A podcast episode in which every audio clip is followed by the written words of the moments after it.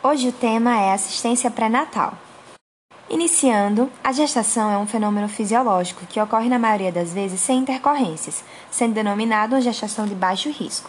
Entretanto, existem alguns tipos de gravidez que iniciam com problemas, ou esses problemas vão ocorrer durante o seu intercurso, aumentando a chance de desfechos desfavoráveis para a mãe e o bebê, e aí a gente denomina de gestação de alto risco. O objetivo da rotina pré-natal é monitorar o bom andamento da gestação de baixo risco, preparar a gestante e o companheiro para o momento do nascimento e identificar precocemente quais pacientes têm maior chance de apresentar evolução desfavorável. Em relação às gestantes adolescentes, elas devem receber atenção, pois geralmente apresentarem um pré-natal inadequado, com gestações associadas a recém-nascidos de menor peso, anemia, pré-eclâmpsia e prematuridade. Na primeira consulta, já se deve estabelecer é, se a paciente está exposta a fatores de risco que possam influenciar os desfechos pré-natais. Quais são esses indicadores de risco gestacional? Primeiro, os biológicos, com idade inferior a 16 ou superior a 35, peso inicial inferior a 50 kg, estatura inferior a 150 cm, história familiar de doenças hereditárias. Temos também os indicadores clínicos, como hipertensão, nefropatia, DSTs, cardiopatias, entre outros. Existem ainda os ambientais, como abastecimento deficiente de água, falta de esgotos, condições precárias de habitação, estilo e qualidade de vida, comportamentais, como fumo, etilismo, uso de drogas, atividade em trabalho braçal e sedentarismo, relacionados à assistência médica, má qualidade de assistência médica, cobertura insuficiente, falta de integração interinstitucional e ainda os socioculturais, nível educacional baixo, mãe solteira, adolescentes e não aceitação da gravidez. Nos econômicos é a baixa renda e dos antecedentes obstétricos, que vai abarcar história de infertilidade, gravidez ectópica ou aborto espontâneo, anormalidades uterinas, feto macrossômico, história de natimurto, recém-nascido de baixo peso, grande multiparidade, mola idatiforme, coriocarcinoma, cicatriz uterina prévia, dentre outros. Por fim, as condições atuais pré-natal ausente ou tardio, hemorragia anteparto, gestação múltipla, hipertensão induzida pela gestação, ruptura prematura de membranas, é, gestação prolongada, crescimento intrauterino restrito, polidrâmino, anemia e apresentação anômala.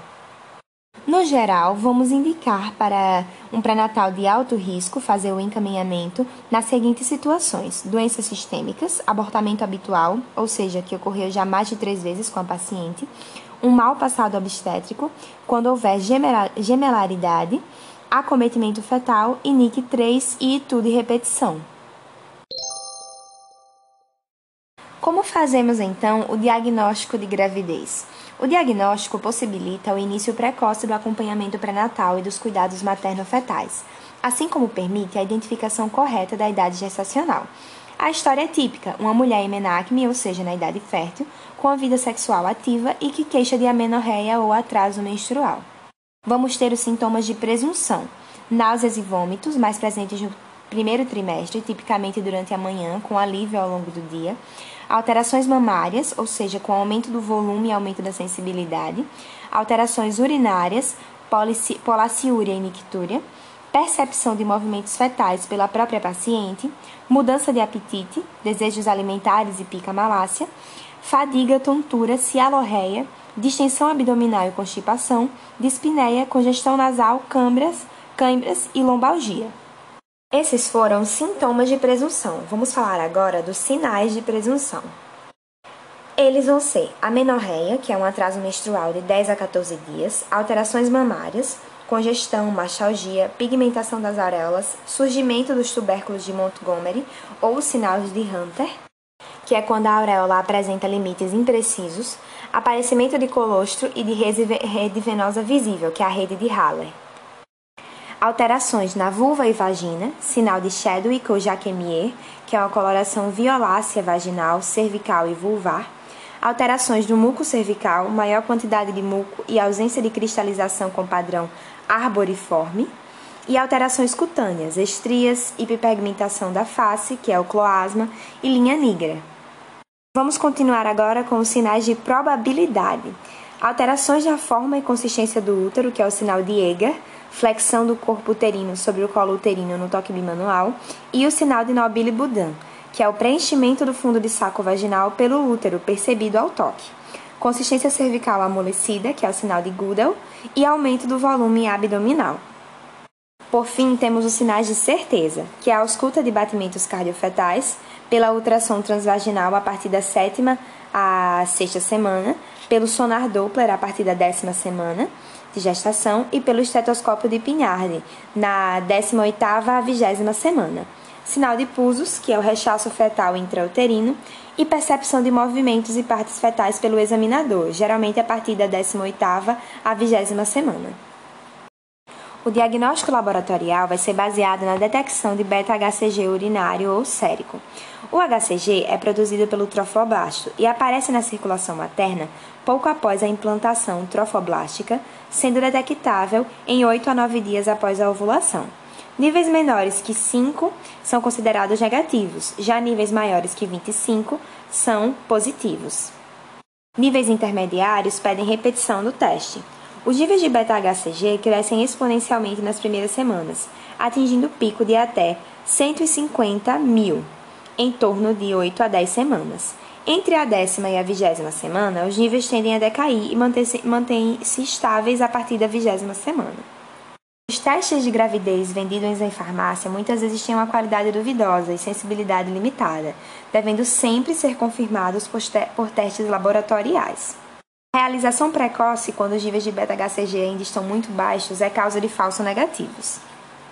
Temos também o diagnóstico ecográfico. Através da ecografia, o saco gestacional vai ser visível precocemente, com 4 a 5 semanas de atraso menstrual. A partir de 6 semanas já deve ser possível detectar batimentos cardiofetais. Vamos falar agora sobre a determinação da idade gestacional e da data provável de parto.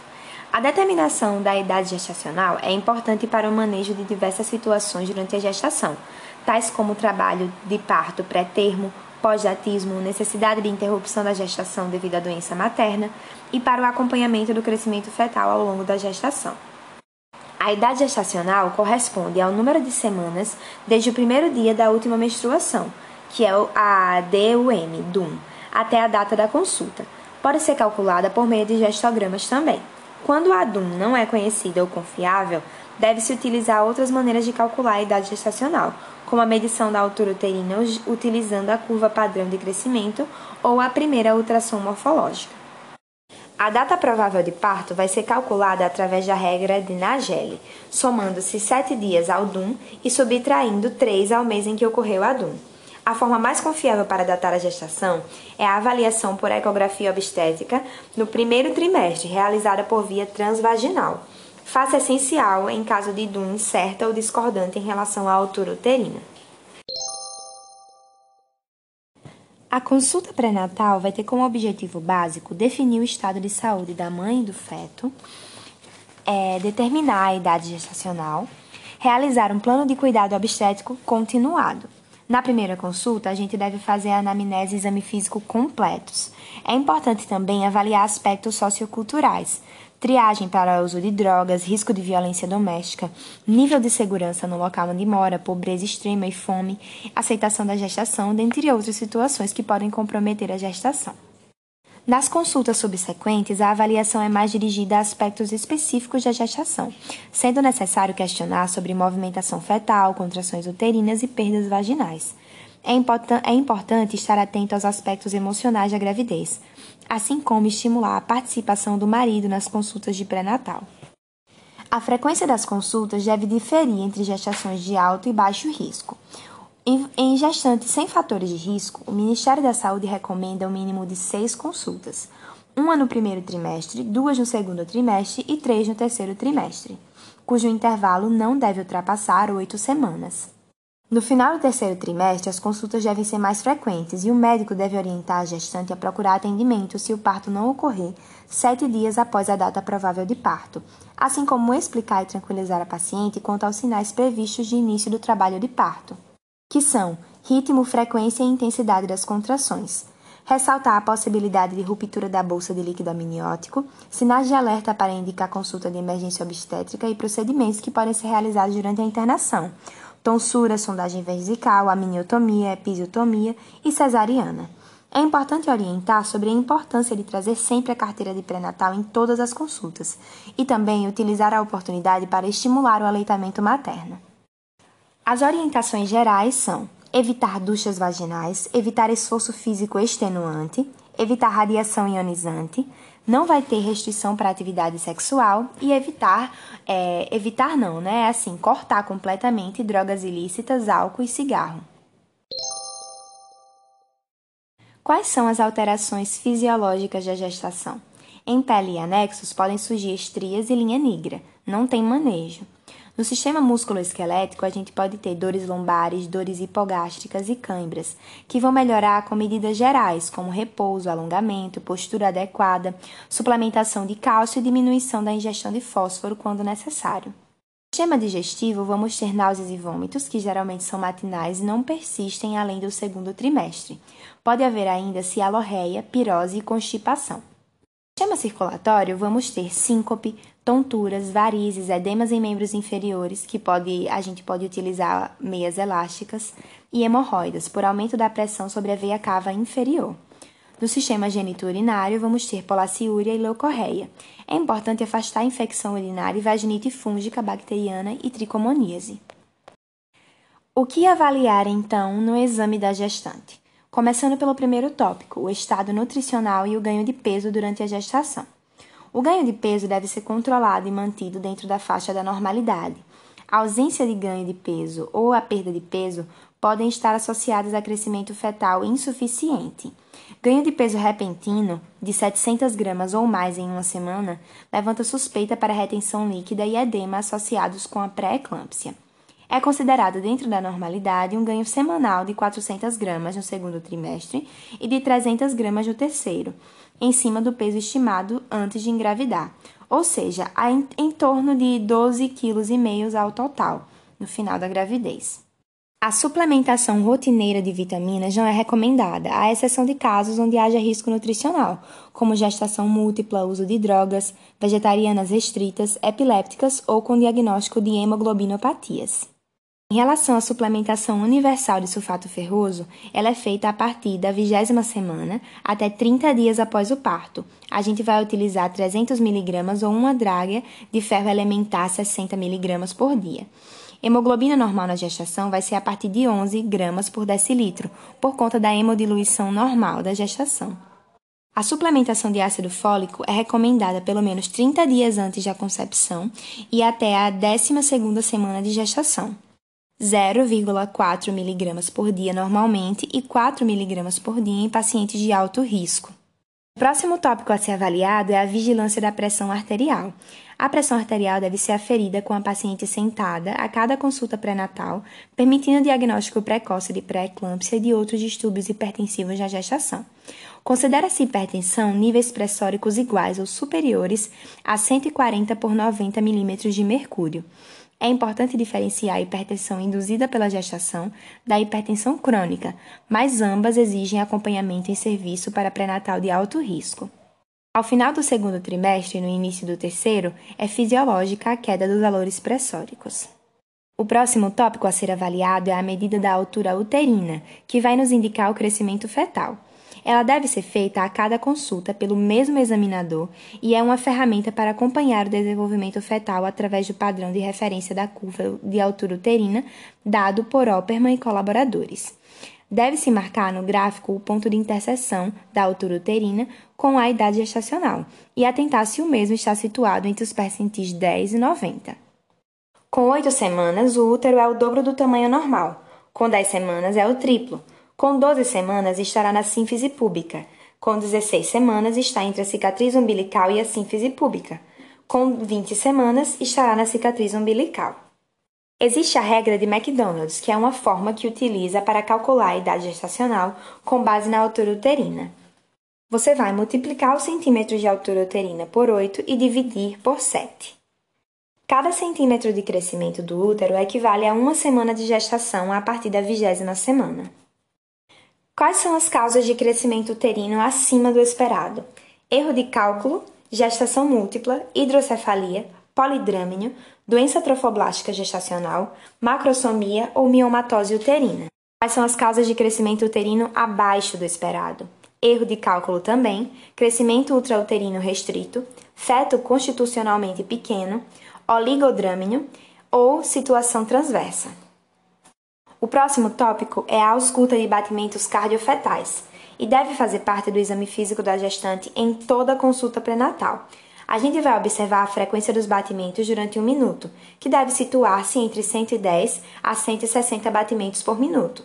Variação para menos, bradicardia, e para mais, taquicardia, são motivos para avaliação mais bem detalhada do bem-estar fetal. Quais são os instrumentos que a gente pode utilizar? A ultrassonografia a partir da quinta ou sexta semana de gestação, o sonar Doppler a partir da décima ou décima primeira semana e o estetoscópio de Pinard a partir da vigésima semana. A determinação do local de ausculta depende da idade gestacional. Em gestações de até 16 semanas, o ponto de ausculta situa-se próximo ao pubis. Com o crescimento uterino em eixo longitudinal, o feto em geral se situará ao longo desse eixo, o que pode ser comprovado por meio das manobras de Leopold-Zweifel. A gente vai dividir o abdômen materno em quatro quadrantes e vamos auscultar os batimentos cardiofetais no quadrante correspondente ao dorso e à cabeça fetal. Quais são os tempos da manobra de Leopold-Zweifel? No primeiro, a gente vai tentar descobrir a situação do feto, ver se o fundo uterino está ocupado pela parte fetal. No segundo, vamos descobrir a posição, palpando cada lado do abdômen materno e descobrindo qual lado está a coluna fetal e qual está as extremidades. No terceiro, vamos ver a apresentação, palpando a área acima da sínfise púbica. E, no quarto, por fim, vamos ver o grau de insinuação e confirmar a apresentação. Vamos falar agora sobre os exames laboratoriais básicos, que devem ser solicitados rotineiramente para todas as gestantes durante o pré-natal, iniciando pela tipagem sanguínea, que é para a prevenção de doença hemolítica perinatal, devendo ser solicitada na primeira consulta. Em caso de gestante RH negativo, a gente vai solicitar ainda o teste de Cumbis direto, se negativo, vamos repetir mensalmente a partir da 24ª semana. Se positivo, vamos encaminhar a paciente para um pré-natal de alto risco. Sorologia para sífilis. Vamos solicitar o VDRL na primeira consulta. Se negativos, vamos repetir em, em torno da 32ª semana e na internação para o parto. Se positivo, teste treponêmico e então tratamento para sífilis. Vamos solicitar também o teste anti-HIV na primeira consulta e repetir a cada trimestre. Vamos solicitar ainda a urocultura para controle rigoroso de bacteriúria, mesmo quando assintomática, porque há risco de evolução para pielonefrite e trabalho de, pra, é, de parto precoce, levando a uma sepse neonatal e pré-termo. Negativa a urocultura, deve ser solicitada nova a cada dois meses em caso de suspeita clínica de bacteriúria, inicia-se tratamento após coleta da amostra. Vamos recomendar um antibiótico para flaxia após dois episódios de ITU ou após um episódio de pielonefrite aguda na gestação atual, com nitrofurantoína ou ampicilina. Vamos solicitar hemoglobina e hematócrito na primeira consulta e a cada trimestre. Os valores diminuem significativamente de maneira fisiológica em torno da décima semana e alcançam valores mínimos em torno da vigésima semana. Exames de secreção vaginal e citopatológico cervical devem ser realizados na primeira consulta para identificar e tratar vulvovaginites. Devemos fazer também o rastreamento do diabetes gestacional, realizar a glicemia de jejum na primeira consulta. Se a glicemia inicial for menor que 85, vamos repetir após a 24ª semana de gestação. Se a glicemia for entre 85 e 110, vamos realizar teste de tolerância à glicose oral, entre 24 a 28 semanas. Após o teste de tolerância à glicose, valores maiores ou iguais a 140 confirmam diabetes mellitus gestacional. Se a glicemia inicial for maior ou igual a 110, repete, e se novamente for maior ou igual ao diagnóstico também de diabetes gestacional. Podemos fazer também a sorologia para toxoplasmose. No estado do Rio Grande do Sul, a gente vai ter recomendado rastreamento sorológico universal com IgM e IgG na primeira consulta pré-natal. O rastreamento para hepatite B é recomendado no terceiro trimestre, independentemente de haver fatores de risco identificáveis. O anti-HCV vai ser realizado somente em pacientes com fatores de risco, história de hepatites, transfusões sanguíneas e uso de drogas injetáveis. A sorologia para rubéola não vai ser recomendação de rotina, somente quando haver suspeita clínica é que vai ser realizada. A sorologia para o citomegalovírus não é recomendação de rotina, por não haver tratamento efetivo durante a gravidez para reduzir a morbidez do feto. Em relação ao rastreamento para estreptococos do grupo B, a gente tem que, na transmissão vertical intraparto, o Streptococcus do grupo B pode causar no feto sepse neonatal precoce, pneumonia e meningite, e na gestante, itu, coroaminionite, endometrite, sepse e meningite. O CDC recomenda a cultura de suave vaginal e anal entre 35 e 37 semanas de gestação, mas não há consenso. Vamos falar agora sobre ultrassonografia. A Fundação de Medicina Fetal recomenda a realização de um exame entre 11 e 13 semanas para datação, determinação do número de fetos e medida da translucência nucal, e outro após 20 semanas para avaliação da morfologia. Já o Ministério da Saúde considera a não realização universal da ecografia durante gestações de baixo risco não diminui a qualidade da assistência do pré-natal. Em geral, vamos priorizar realizar entre a 18ª semana e a 22ª semana, e o ideal seria realizar pelo menos uma a cada trimestre. Isso levando para a prática, né? Não seguindo necessariamente as recomendações do Ministério da Saúde. Entre 11 e 13 semanas, a ultrassom morfológica de primeiro trimestre, para fazer a medida da translucência nucal, para observar o osso nasal, que quando ausente pode indicar possíveis trissomias, para observar também o ducto venoso, estimar risco de pré-eclâmpsia e o fluxo da válvula tricúspide. De 20 a 24 semanas, o ultrassom morfológico do segundo trimestre, para a gente fazer a cervicometria, porque todo colo menor que 25 milímetros tem indicação formal de progesterona até as 36 semanas para evitar parto prematuro e também para observar malformações. E a ultrassom obstétrica após 34 semanas. Sendo assim, as indicações para ultrassonografia na gestação são cálculo da idade gestacional, sangramento vaginal, suspeita de gestação múltipla, suspeita de óbito fetal, suspeita de oligodrâmino ou polidrâmino, suspeita de placenta prévia, avaliação do peso fetal, procedimentos invasivos, como transfusão intrauterina. Por fim, vamos falar sobre a vacinação nas gestantes. As vacinações obrigatórias vai ser a DTPA, que cobre difteria, tétano e coqueluche, influenza sazonal e hepatite B. As vacinas para raiva, hepatite A, hemófilos influenza, ne é, Neisseria meningitidis, pneumococos podem ser utilizadas na gestação. Já febre amarela, sarampo, poliomielite, cachumba, rubéola e varicela não devem ser aplicadas em gestantes ou em mulheres que pretendem engravidar nos próximos três meses. Em relação à profilaxia antibiótica intraparto para estreptococos do grupo B, ela vai ser indicada em caso de urocultura positiva na gestação atual, é, recém-nascido de gestação anterior acometido por sepse neonatal por estreptococos é, do grupo B e trabalho de parto pré-termo. A dose de ataque de penicilina vai ser 5 milhões de unidades e após 2 milhões e 500 mil unidades de 4 em 4 horas até o momento do parto. E assim encerramos o básico geral sobre assistência pré-natal.